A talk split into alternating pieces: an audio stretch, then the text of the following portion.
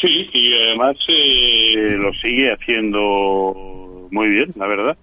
Eh, sigue con una secuencia de máximos y mínimos eh, decrecientes, perdón, eh, crecientes. Está metido en un canal alcista, ojito porque ya está muy próximo al techo de ese de ese canal, pero sí, sigue rompiendo resistencias.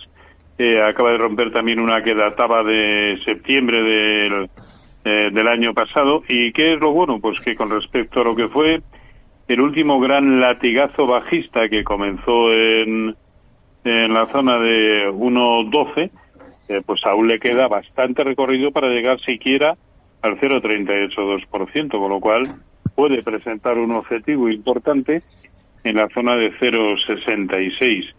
Eh, y, y, ya digo que o lo impide eh, eh, pues el techo del canal en la zona de 0,60 pues sí, ese debiera ser su objetivo. Tiene buena pinta, ¿eh?